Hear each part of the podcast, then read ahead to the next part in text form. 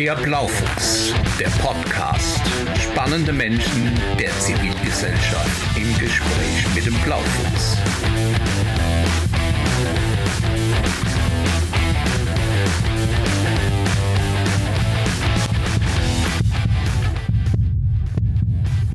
Hallo, ich grüße dich ganz herzlich. Wir haben heute Niki Friedrichen im äh, Studio beziehungsweise im Zoom und äh, wir wollen uns über ihre Projekte unterhalten und ähm, der eine oder andere wird vielleicht auch den Artikel im, im Fundstücke gelesen haben und ich fand es so spannend, dass wir einfach mal, dass wir einfach vielleicht mal uns ein bisschen unterhalten und äh, das Ganze jetzt auch noch nicht nur in geschriebener Form haben, sondern dass wir auch mal darüber gesprochen haben. Hallo Niki, ich freue mich, dich begrüßen zu dürfen. Wir kennen uns persönlich noch nicht, äh, aber das macht nichts. Wir legen jetzt einfach los. Würdest du dich vielleicht bitte kurz vorstellen?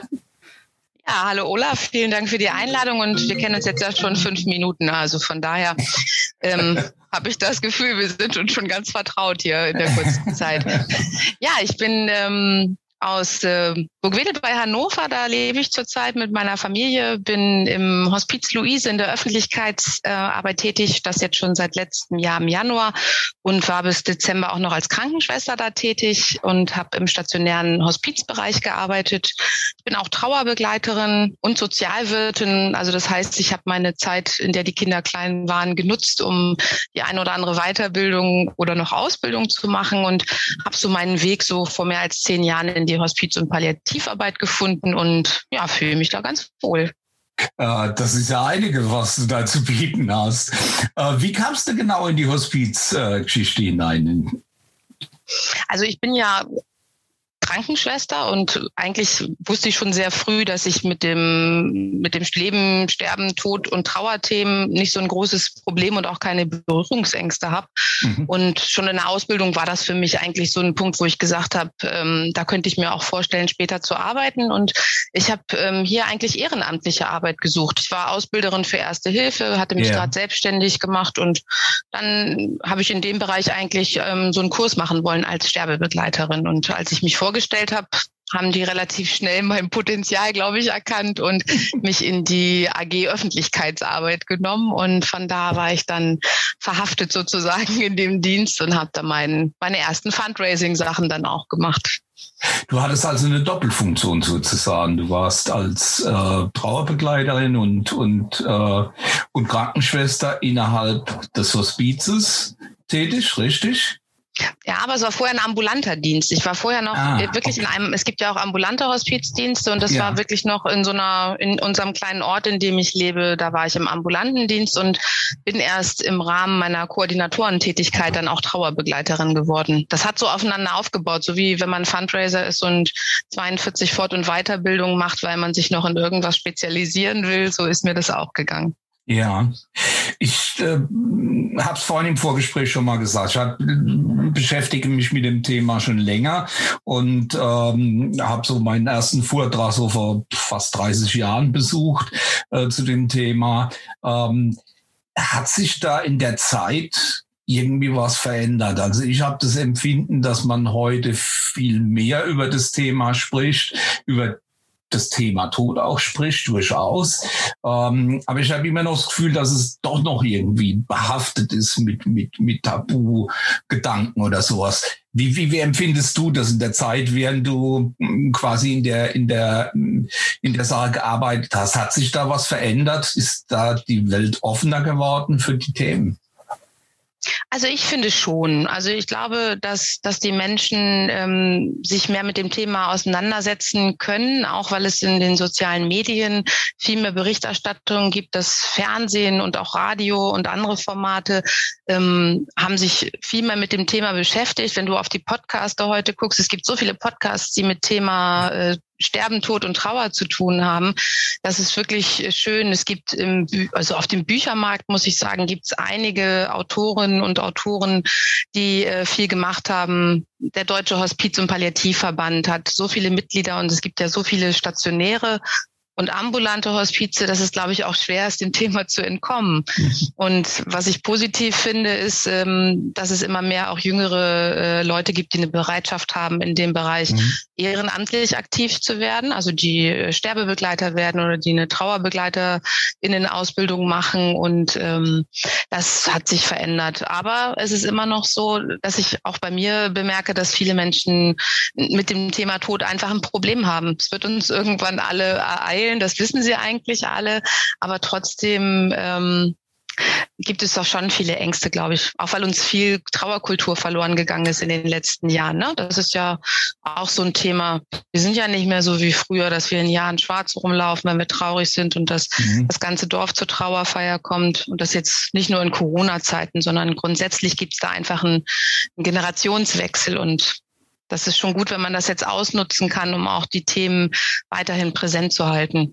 Ja, ich habe noch viele Menschen gekannt, die von Dörfern kamen, vergleichsweise alt waren, auch in, schon als ich noch jung war, und habe dort immer mit erlebt, dass die noch durchaus so etwas hatten wie eine Trauerkultur, äh, wie den Leichnam vorbereiten, zu waschen und so weiter, aufzubahren und, ähm, und dann auch entsprechend auch äh, in der Trauer gewisse Regeln eingehalten haben. Ich fand es als Kind und als Jugendlicher immer ein bisschen, na, das war, war so, ja, das war so fern und, und so weiter. Aber mit der Zeit habe ich das zu schätzen gelernt und mhm. äh, glaube, dass das vielen Menschen hilft, mit ihrer Trauer umzugehen und gut, dass es ähm, euch gibt äh, aus der Hospizbewegung, um zumindest einen Teil dieser, dieses Weges begleiten zu können und äh, Menschen helfen zu können, die, die ansonsten allein wären. Und im Moment haben wir das ja ganz, ganz arg. Äh, seid ihr da irgendwie betroffen? Wie erlebst du das jetzt äh, in, der, in der aktuellen Situation? Ja, Corona ist super anstrengend für unsere Arbeit. Also das sage ich jetzt sowohl als Trauerbegleiterin als auch als mhm. Hospizmitarbeiterin. Also wir haben ähm, zu keiner Zeit bei uns im Hospiz natürlich ähm, die Besucherströme ähm, ein, eindämmen müssen, so dass niemand mehr reinkam. Es durften immer Menschen kommen. Ähm, ja die zu ihren Angehörigen wollten. Aber du musst dir vorstellen, wir arbeiten mit Masken, wir arbeiten teilweise in großer Vermummung, wenn wir neue Patienten haben. Gott sei Dank sind die Testmöglichkeiten jetzt ja besser geworden. Ein Großteil mhm. der Mitarbeiterinnen ist ja auch geimpft jetzt und ähm, das, äh, aber erst das erste Mal natürlich, ne? Aber das erleichtert natürlich schon mal ähm, das Ganze. Wir selber testen uns und das, was wir eigentlich im Hospiz leben, dass wir die Nähe haben zu den Patienten und dass wir Leute in unser Haus einladen, dass wir Sommerfeste feiern, dass wir äh, uns ja. auf dem Weihnachtsmarkt treffen. Also ich könnte dir unzählige Sachen aufzählen, die jetzt alle nicht stattgefunden haben wegen hm, der Corona-Pandemie, die wir irgendwie umschiffen mussten. Ähm, das belastet das Team schon sehr. Und da spreche ich jetzt nicht nur für meine Kollegen im, im, und Kolleginnen im stationären Bereich, sondern das merkt man auch jetzt, wo ich im Büro bin mit den Kolleginnen aus dem ambulanten Bereich, die auch rausgehen zu den Menschen, die immer noch zu Hause besuchen.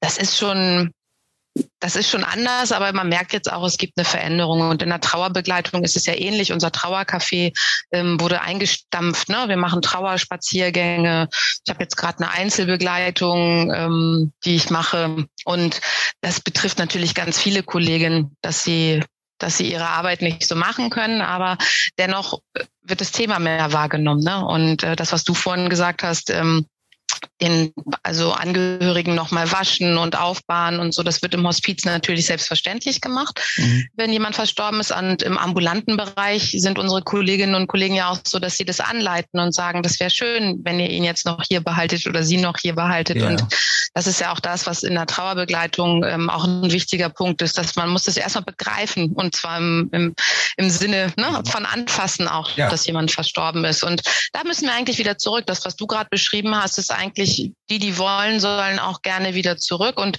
die Bestattung und ob ich dann ja in Schwarz rumrenne oder wie ich auch sonst irgendwie umgehe mit meiner Trauer, das darf ja auch moderner sein. Und es müssen auch nicht alle auf dem Friedhof beerdigt werden. Und es darf auch den Friedwald geben und es darf auch das Blumenmeer geben oder den Prosecco am Grab, den hätte ich ja gerne später. Also das ist für mich schon gerne. Ich krieg dann zwar nichts mehr, aber vielleicht verschüttet mal jemand sein Glas oder so. Dann habe ich auch noch was davon. Ähm, Aber es ist, ähm, ja, ich glaube, wir brauchen einfach einen offenen Umgang damit, ohne dass das Thema uns erdrückt. Also das ist gerade in, jetzt in dieser, in dieser Vielfalt, wie es in den Medien auch ist, so omnipräsent, macht es den Leuten ja eher wieder Angst. Also da findet nicht jeder einen guten Umgang mit Leben, Sterben, Tod, Trauer. Ja, ich habe meine Mutter 14 Tage, die letzten 14 Tage begleitet und ähm, und habe das mehrfach getan. Aber da gab es einen persönlichen Bezug und ähm, das war in irgendeiner Form eine nicht Pflicht in dem Sinn, dass ich es tun musste, aber das habe ich als Verpflichtung empfunden und äh, habe es auch so getan und das hat, äh, glaube ich, beiden Seiten gut getan. Also nicht nur demjenigen, der gehen musste, sondern also auch mir, um Abschied nehmen zu können. Aber wie ist das, wenn man das, wenn man das quasi in Serie tut und, und im Grunde genommen ja ständig mit dem Thema beschäftigt ist? Wie kommt man damit klar? Ist das, ähm, ja, ich weiß, es ist eine Frage, die dir bestimmt oft gestellt wird und die bestimmt nervt. Aber ich glaube, das ist das, was viele, viele wirklich interessiert. Ach, mich nervt das überhaupt nicht. Ich kann mich noch gut erinnern, als ich, ich war am Anfang ganz stolz, dass ich im stationären Hospiz endlich eine Stelle bekommen habe. Vor sechs Jahren sah das noch ganz anders aus. Da mhm. gab es noch mehrere Bewerber auf die Stellen. Das ist heute gerade ein bisschen anders. Und wenn ich mal das Gefühl hatte, in einer größeren Runde davon erzählen zu wollen, dann ist das Tischthema ähm, schnell versiegt und ähm, es wollte eigentlich niemand mit mir darüber sprechen. So, das ist so mein Erleben von vor ein paar Jahren und es hat sich auch gewandelt und mhm ähm, ich finde, das ist schon eine ganz persönliche Einstellung. Ne? Also für mich ist es einfach so, für mich gehört das Sterben zum Leben dazu. Mhm. Und ich habe die Fähigkeit bekommen, das Krankenschwestern zu beherrschen, weil ich eine Ausbildung gemacht habe und weil ich keine Berührungsängste habe. Und ähm, dann gelingt es mir auch gut, mich einfach auf die Menschen einzulassen. Und klar gibt es Begleitungen, ähm, wo ich auch sehr traurig gewesen bin, ähm, wenn jemand verstorben ist, weil die vielleicht sehr lange bei uns waren oder weil es eine ganz besonders intensive Begleitung gewesen ja. ist. Ähm, aber für mich war es immer so, ähm, einmal hat mich meine Familie, glaube ich, sehr geerdet, also dass ich so ja das fängt schon bei mir im ganz Kleinen an. Also wenn ich aus dem Hospiz rausgegangen bin, habe ich nie vorne auf dem Parkplatz geparkt, sondern immer hinter dem Haus in einer anderen Straße und bin richtig weggegangen von dem Haus. Das mhm. war für mich schon mal einmal so der erste Weg. Und dann habe ich einen Hund gehabt, der ist leider im Januar schon ganz, ganz verfrüht verstorben. Aber das war auch für mich so ein Ventil, wo ich gedacht habe, nach einem harten Tag, jetzt schnappst du dir den Hund und gehst raus in den Wald und hast da deine gute Zeit. Aber wir haben natürlich auch professionelle Angebote wie Supervision und Nachbesprechung, kollegiale Beratung. Also das heißt, du musst auch auf der professionellen Ebene gut gucken, dass du eben nicht mitstirbst. Ne? Und das gelingt ja. mal mal besser und mal nicht so gut. Und es gibt heute noch Menschen, von denen ich weiß, in welchem Zimmer haben die gelegen, was für eine Situation mhm. hatten die, die mir mein Herz so ein bisschen geklaut haben, wo ich gedacht habe, oh nein, aber wie besonders auch, dass man dann solche Menschen kennenlernt. Das hast du ja gerade gesagt, dass du genau bei der Begleitung deines Bruders profitiert hast, aber eben nicht nur, weil du ihn kennst, sondern ich glaube, wenn man mit Sterbenden zusammen ist, dann lernt man eben auch ganz viel übers Leben. Das hört sich immer so klischeehaft an, aber das ist einfach so. Es ist so nah, kann man dem Himmel nicht kommen, finde ich. Ja, aber du machst eben, du hast eben nicht nur die Trauerbekleidung und deinen Dienst äh, im, im Hospiz gemacht, sondern bist auch im Verband tätig. Wie kam das denn? Wie kam das mit dem Verband und ähm, was machst du dort? Du meinst den Bundesverband Trauerbegleitung Bundesverband, oder? Ja. Mhm. ja, genau. An der Bundesverband Trauerbegleitung, als ich meine Qualifizierung gemacht habe zur Trauerbegleiterin, ja. habe ich einfach gute, gute Ausbilderinnen gehabt, die direkt gesagt haben, wenn du jetzt diese Qualifikation hast, kannst du Mitglied werden im Bundesverband Trauerbegleitung. Trauerbegleitung. Und die haben da schon eine super Akquise gemacht. Ich bin direkt Mitglied geworden und ähm, ja, es hat sich schnell herausgestellt, dass, dass, dass es ein paar kreative Ideen, dass die da nicht schaden können. Und ähm, das ist ja schon das, was mich, glaube ich, auch ja, was manchmal an mir nervig ist, aber was mich auch auszeichnet, ist, dass ich sehr schnell bin und dass ich viele Ideen in meinem Kopf habe, äh, die in mir rumspuken. Das macht manche Leute echt irre, flott durch die Gegend komme mit meinen Ideen. Aber wer mich einmal kennt, der weiß, dass ich halt auch, ja, wenn ich eine gute Idee habe, dann hat die auch oft Hand und Fuß und dann klappt das auch. Und so war das auch im Bundesverband. Da bin ich relativ schnell auch in den Vorstand gelangt, bin jetzt geschäftsführendes Vorstandsmitglied da und ähm, mache eben auch diese ganzen Sachen, wie ich, ich stelle Anträge bei Stiftungen oder jetzt bei Aktion Mensch für unsere barrierefreie Website. Also solche Sachen mache ich dann auch. Aber ich habe zum Beispiel auch eine ähm, Ausstellung konzipiert mit dem Vertrauen meiner Vorstandskolleginnen und Kollegen, dass das schon irgendwie gut geht, weil wir keine Stiftung gefunden haben, die uns das finanzieren wollte zu dem Zeitpunkt.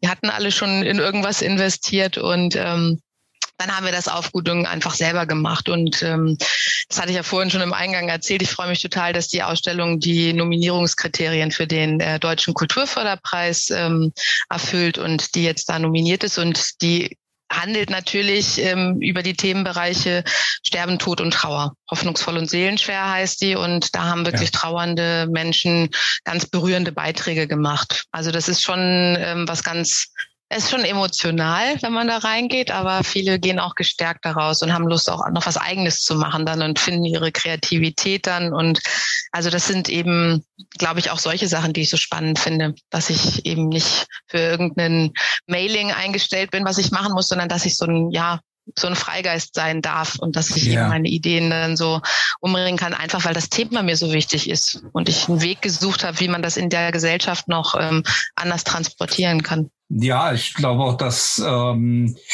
das Mailing ist für viele große Organisationen ja ein wichtiger Bestandteil geworden und der ist äh, mit Sicherheit auch ähm, der also für mich hat er durch die Professionalisierung auch ein klein wenig gelitten. Deswegen äh, fand ich deine Aussage in dem, in dem Interview so, so, so spannend, dass du äh, dort eine Mailing-Aktion gemacht hast mit langem Brief.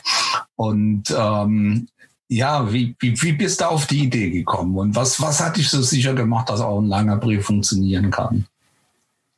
Naja, vielleicht einfach, weil ich schon immer lange Briefe geschrieben habe. Also das ist schon mal eins. Und ich schreibe einfach sehr, sehr gerne. Ich habe ja auch einen Blog fürs Hospiz, den ich ins Leben gerufen habe. Das war ja so die Grundlage. Und ich habe ähm, ich habe einfach gedacht, es wäre schön, Post zu bekommen. Ich habe es ja auch nicht per Mail verschickt, sondern ich habe es dann ja auch wirklich äh, analog ja. mit einer Briefmarke verschickt. Und ähm, ich weiß ja, wie ich mich über Post freue. Und ich habe es ja auch mit der Hand geschrieben. Das heißt, es war auch keine, also es war wirklich auch eine Mordsarbeit. Aber irgendwie hatte das, es war zufällig ja auch gerade dann Corona äh, und das hatte für mich auch was Heilsames, dann wirklich ähm, mhm. da zu sitzen und es, es war einfach ich weiß nicht, ich hatte eigentlich gar keine Hoffnung. Als ich fast alle abgeschickt hatte, habe ich gedacht, vielleicht schreibt mir auch gar keiner zurück. Da bin ich erst mal in ein tiefes Tal gerutscht, weil ich dachte, scheiße, scheiße, schreibt auch gar keiner.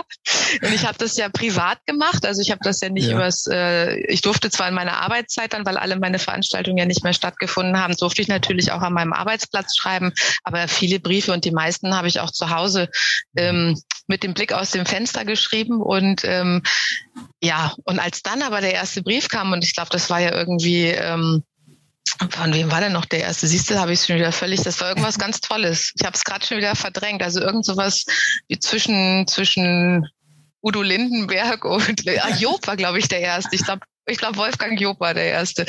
Und ich habe einfach gedacht, da kann nichts schiefgehen. Das ist einfach sehr berührend hier gerade im Hospiz. Corona berührt die Menschen, die sitzen alle mhm. jetzt auch noch zu Hause. Das war mein Vorteil. Und eigentlich hätte ich es ja ganz klein in Hannover gemacht. Ich hätte nur Hannoveraner gefragt, ob die uns was malen. Und wir hätten die an einem Abend in einer, in einer stillen, in so einer stillen Wandelauktion irgendwie versteigert. Und das war für mich natürlich ein reines Glück an der Stelle, dass ich Zeit hatte und dass ich ja, schöne Bilder aussuchen konnte. Und ja, einige haben mir auch zurückgeschrieben, dass sie das berührt hat, dass sie wirklich berührt waren. Also von den, auch von den Prominenten haben wir welche zurückgeschrieben. Und das war schon, wo ich dachte, wow, das, ähm, die haben das wirklich gelesen. Oder der Assistent hat es zuerst gelesen und dann haben sie es vielleicht weitergegeben. Und das war schon, dass ich dachte, ja, so kann man es ja auch mal machen. Also so kann man es nicht immer machen. Ne? Das, das geht ja gar nicht. Also es, es wird nicht funktionieren, wenn man es noch zehnmal macht. Aber jetzt fürs erste Mal fand ich schon sehr, sehr schön.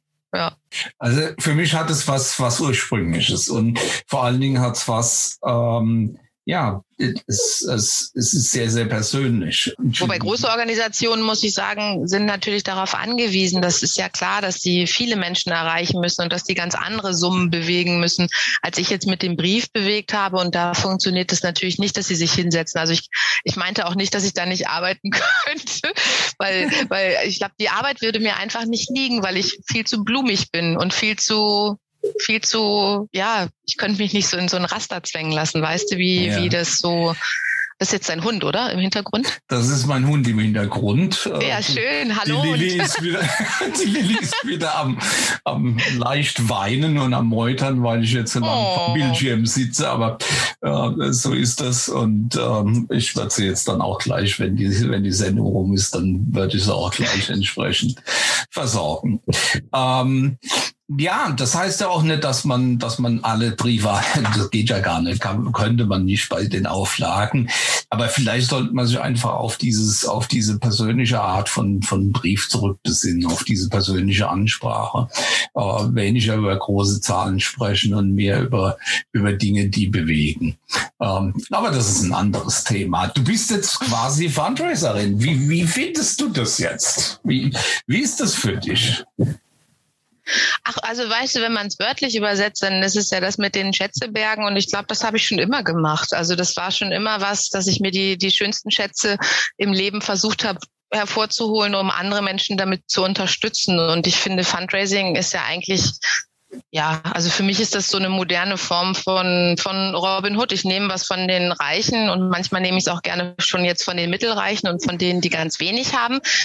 Und einfach nur, um zu sagen, wenn wir alle ein bisschen geben oder manche auch ganz viel, dann, dann kann es uns allen besser geben, also gehen. Also das ist für mich so ein bisschen so, ich tue das jetzt nicht nur ich, ich bin schon vielleicht nicht so ein gutes Beispiel. Ich bin einfach, glaube ich, auch so, so nicht so professionell an manchen Stellen, wo sich so mancher Fundraiser, wo ich auf dem, auf dem Seminar bin, nur so vielleicht die Haare raufen würde. Aber das ist so mein eigener Style. Deswegen heiße ich auch ein bisschen Hemdsärmel-Fundraiserin, weil ich auch immer noch gerne vieles selber mache. Also bei der Aktion hätte ich ja 30 Ehrenamtliche anrufen können und fragen können, kommst du und schreibst auch Briefe? Mhm. Suchst du mit mir Adressen raus? Tütest du die Dinger mit mir ein? Was weiß ich, äh, spendet ihr die kleinen Leinwände? Macht ihr dieses, macht ihr jenes, macht ihr das? Aber ich hatte so Bock, das selber zu machen. Das war so ein bisschen so mein Baby. und so war es auch mit der Ausstellung beim Bundesverband. Also ich hätte viel mehr Unterstützung haben können, aber sowas muss dann auch wachsen. Und dann habe ich ein tolles Projekt und dann kann ich mich irgendwie so über diese, über diese Teilnehmerinnen und Teilnehmer freuen. Also was die sich auch gefreut haben, die Malerinnen und Maler, die diese Leinwände gemacht haben. Also da kam auch so viel zurück und diese Aktion hat uns ja auch noch ein NDR Radio Philharmonie Konzert beschert und eine Lesung und also alles, was jetzt noch ansteht. Großspender im fünfstelligen Bereich, die hinterher nochmal gespendet haben. Ich fand einfach diese Solidarität in dieser Zeit so, so besonders und das das war schon echt großartig.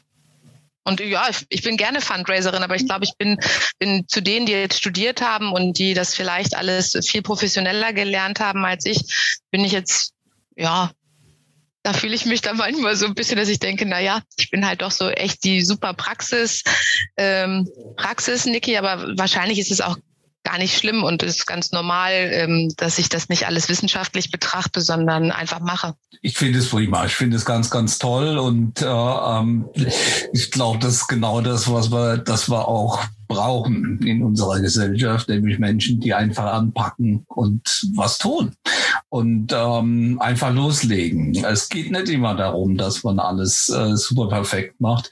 Äh, der Erfolg gibt dir recht. Im Grunde genommen, ne? Nicht nur im Grunde genommen, sondern er gibt dir recht. Fertig. Prima, das fällt mir super gut. Ähm, was, was, was würdest du jemanden empfehlen, der, der jetzt so am Anfang steht, äh, in, in irgendeiner, ja, in irgendeinem kleinen Projekt oder sowas? Was, was, was würdest du empfehlen? Was ist das Wichtigste für, für die Leute, die so starten müssen, sagen müssen, okay, ich habe keine, keine Fundraising-Ausbildung oder sonst irgendwas, aber wie kann ich loslegen? Ich glaube, wenn das Projekt, das Sie, das Sie betreuen und was Sie machen oder der Verein oder was auch immer Sie da haben, wenn es etwas ist, mhm. wofür, mhm. wofür Ihr Herz schlägt und wo Sie sagen, damit, damit kann ich gut leben, wenn Sie mhm. nicht für irgendeine Partei Gelder eintreiben müssen, die Sie äh, ja. aufgrund Ihrer Richtung total blöd finden. Ich glaube, dann ist es schon mal der erste Weg und man braucht schon auch ein bisschen Struktur. Also ich habe auch Bücher gelesen. Ja, klar. Ich habe ich habe, ich habe auch Bücher gelesen zu dem Bereich und habe mir Sachen angeguckt und habe Seminare und Fortbildung besucht und als Sozialwirtin habe ich natürlich auch äh, viel mitbekommen. Aber ich glaube, erstmal muss man hinter dem Projekt stehen und dann braucht man auch ein paar Leute, die auch an einen glauben. Und wenn man dann eine gute, so eine einigermaßen gute Planung hat, was so Zeit und Geld angeht, also ich bin eben auch betriebswirtschaftlich ausgebildet. Für mich hat das auch immer eine Rolle gespielt. Was kommt rein, was geht raus und ähm, lohnt sich das überhaupt, das anzupacken? Können wir das stemmen? Können wir das schaffen? Es brauchst du mehrere Sachen, aber in erster Linie, glaube ich, brauchst Authentizität und Herz, damit es dann auch funktioniert. Prima. Liebe Niki, herzlichen Dank. Das war ein ganz überraschendes und, und, und tolles Gespräch. Da hat es sehr, sehr gut gefallen. Du bist ein super sympathischer Mensch. Und äh, ich danke dir recht herzlich für das, für das Interview. Ähm, und, äh, das war echt super spontan. das war spontan. Aber so soll es ja auch sein. Das, das kommt, glaube ich, sehr gut rüber. Vielen herzlichen Dank und äh, ich hoffe, dass wir uns nach der Pandemie irgendwann mal äh, persönlich sehen. Bis ja, das hoffe ich auch sehr. Vielen Dank, Olaf. Bis dann. Liebe Zuhörer, das war die Sendung mit Niki Friedrichsen. Äh, die Sendung kam tatsächlich sehr, sehr spontan zustande. Wir hatten eigentlich uns nur für ein Vorgespräch verabredet, aber dann lief das so toll, dass wir gesagt haben, wir legen gleich los. Ich hoffe, es hat euch gut gefallen. Im Übrigen, wenn ihr Ideen, Anregungen oder Themenvorschläge oder Personenvorschläge habt, bitte lasst es mich über meine Website wissen. Dort könnt ihr mich direkt anschreiben. Ich nehme alle Anregungen ernst und gerne mit auf. Ja, jetzt kann ich mich nur noch verabschieden. Bis zur nächsten Sendung wünsche ich euch alles Gute. Passt gut auf euch auf. Euer Blaufuchs, Olaf Bohmann.